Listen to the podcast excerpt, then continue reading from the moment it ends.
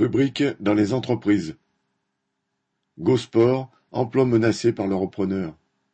Démission abrupte de cadres dirigeants, alerte des commissaires aux comptes, convocation de la direction par le tribunal de commerce. Les signaux d'alarme s'accumulent ces dernières semaines, inquiétant les 2160 salariés des magasins de la chaîne Gosport.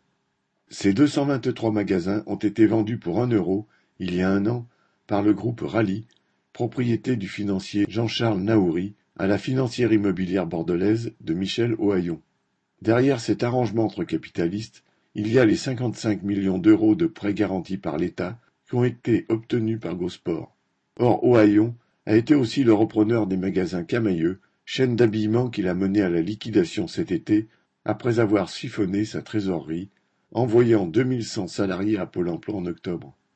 Les travailleurs ont donc toutes les raisons de se méfier des conséquences du transfert de 36 millions d'euros des caisses de Gosport vers celles de Financière Immobilière Bordelaise, tant Ohaillon est habitué à rejeter et pomper les liquidités avant de jeter les entreprises et les emplois qui vont avec.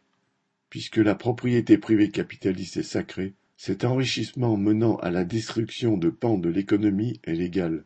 Les salariés n'ont aucune raison d'accepter de se laisser dépouiller de leur gagne-pain sans se défendre. Lucien Détroit